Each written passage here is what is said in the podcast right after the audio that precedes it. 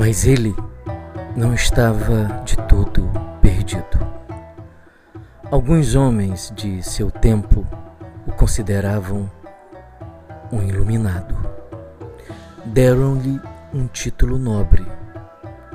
Chamaram-lhe Rabi. Era o reflexo do respeito que tinham por ele. Rabi é a tradução de meu Senhor, Mestre. Entre os escribas, uma nomeação honrosa.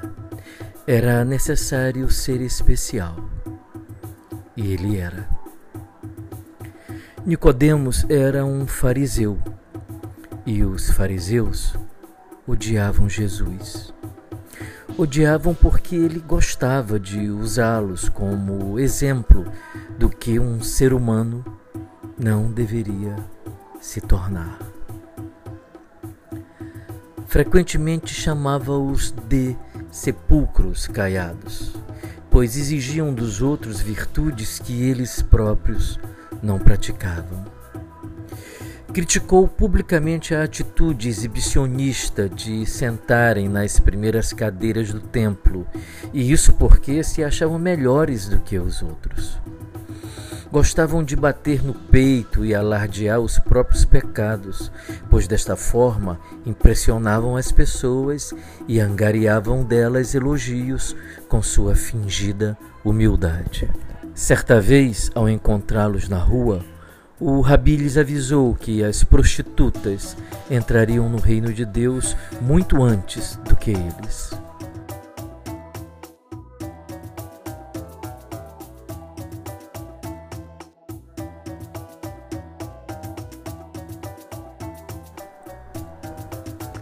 Quando os via almoçando em alguma taberna, fazia absoluta questão de sentar-se à mesa com seus amigos, a escória de Jerusalém, e não lavava as mãos de propósito, já que para os fariseus esse era um gesto obrigatório e sagrado.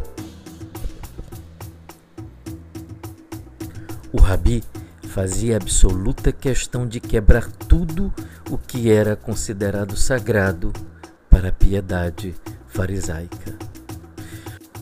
Numa certa manhã, ao ver um aleijado que há 40 anos esperava pela cura à margem da piscina de Siloé, Jesus oferece ao moribundo um milagre.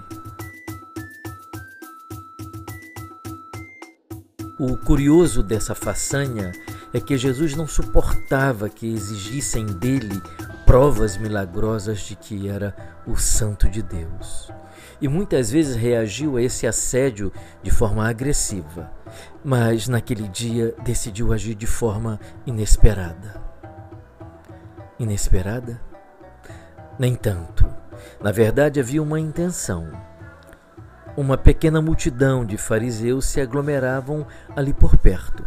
Eles estavam atentos às palavras e gestos do rabi pois aquele dia não era qualquer dia, era um sábado, e sábado era coisa séria para os fariseus. O cenário era perfeito. Não podia ser melhor.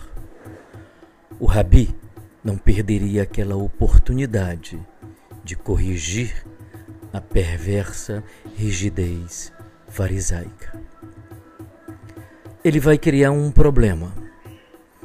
Aproxima-se lentamente do infeliz. Em voz alta, faz a oferta do milagre. O pobre homem, assustado, não compreende o que está acontecendo e tenta argumentar com o rabi, exibindo a sua situação terminal. Mas Jesus não está disposto a ouvi-lo. Veemente, pela segunda vez, oferece a cura da sua enfermidade. Homem, tu queres ser curado? Sim, eu quero ser curado, Senhor, disse ele. Então, levanta-te deste chão e vai para a tua casa. Pega a tua maca.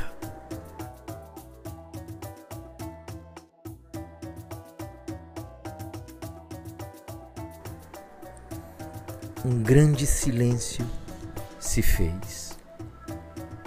A tensão era imensa, a expectativa também.